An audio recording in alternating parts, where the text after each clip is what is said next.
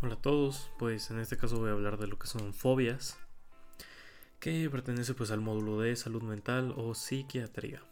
Entonces, bueno, vamos a iniciar con las fobias.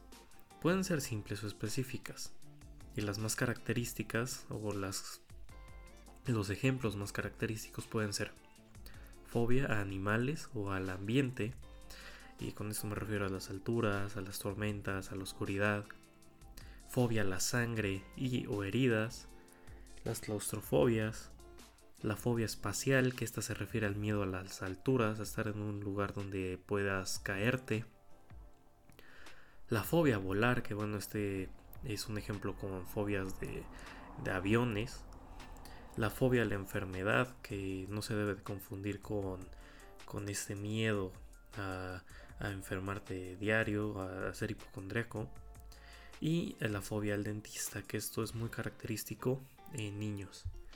Algunos criterios de diagnóstico según la fobia del DSM5 es miedo o ansiedad intensa por un objeto o situación específica, que esta puede ser volar, los animales, ver sangre, las inyecciones. El miedo a la situación casi siempre provoca miedo o ansiedad. Esto significa que eh, el miedo, por ejemplo, a ser ridículo, el miedo a, a estar en un lugar donde a lo mejor puedes entrar en un ataque de ansiedad. La evitación al objeto, situación fóbica. Que bueno, esto es las personas que tratan de evitar esto a toda costa, la situación fóbica específicamente. El miedo o ansiedad puede durar seis meses o más, este es el tiempo o duración específica. Puede haber un deterioro social o laboral, esto en cómo te relaciones con las personas y en tu ámbito de trabajo. Se deben de, descartar otros trastornos como lo que es la agorafobia, este miedo a, estar en un lugar donde a lo mejor no puedes escapar, un lugar abierto, el TOC, el trastorno obsesivo compulsivo y el trastorno de estrés postraumático. Estos son algunos trastornos que se deben de evitar o se deben de descartar. Ahora vamos a lo que es el tratamiento. El tratamiento consta de terapia psicológica de exposición en vivo. Esto puede ser una terapia cognitivo-conductual, la desensibilización imaginada, algunas técnicas de realidad virtual o las benzodiazepinas, que en este caso puede ser un diazepam de 5 a 10 miligramos vía oral en las primeras exposiciones. Después vamos a tener una fobia, que esta ya va a ser la fobia social. Esta es otra fobia, pero bueno, entra dentro de los de las más comunes en consulta. Y bueno, esta consiste en un miedo irracional a hacer el ridículo en situaciones de exposición social y en consecuencia en la habitación.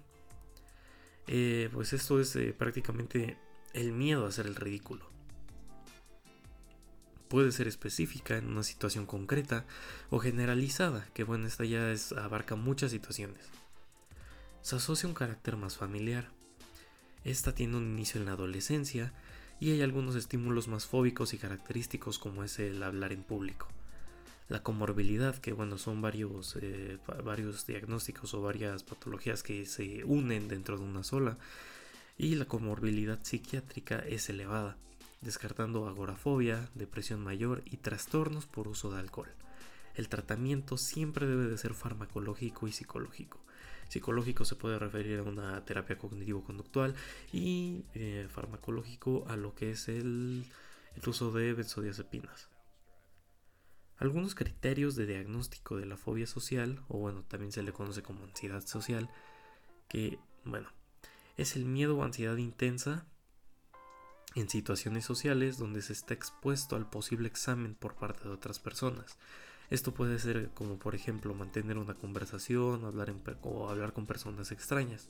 El ser observado, ya sea comiendo, bebiendo como algunos ejemplos, o actuar frente a otras personas o dar una charla. Mostrar síntomas de ansiedad y ser criticado o el miedo a ser humillado. Las situaciones sociales se evitan o resisten con miedo a la ansiedad intensa. El miedo o ansiedad eh, puede ser desproporcionado con una amenaza real y eh, esto en cuanto a la duración puede durar de 6 meses y debe de ser persistente. El deterioro social y laboral se puede descartar con efectos fisiológicos por drogas o medicamentos o otra afección médica y se debe especificar si el miedo se limita solamente a hablar en público. En cuanto a la epidemiología, se da mayormente en mujeres y personas jóvenes, personas solteras o con un bajo nivel educativo y bajo un estatus socio un bajo estatus socioeconómico. La comorbilidad psiquiátrica es muy elevada.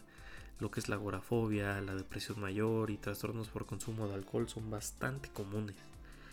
Lo que es el Parkinson, la disfemia y la tortícolis espasmódica también. También tiene un inicio bastante grande en lo que son los adolescentes, en personas solteras, en viudas o divorciadas. Y más de la mitad de las personas que sufren de ese trastorno no han terminado sus estudios. El tratamiento. El tratamiento siempre tiene que ser con un fármaco con psicoterapia. Y la primera elección en, una fobia siempre, siempre tiene que ser un ISRS, que es un eh, iniciador selectivo de inhibidor selectivo perdón, de recaptación de serotonina. Un ISRS siempre debe de ser eh, la primera elección.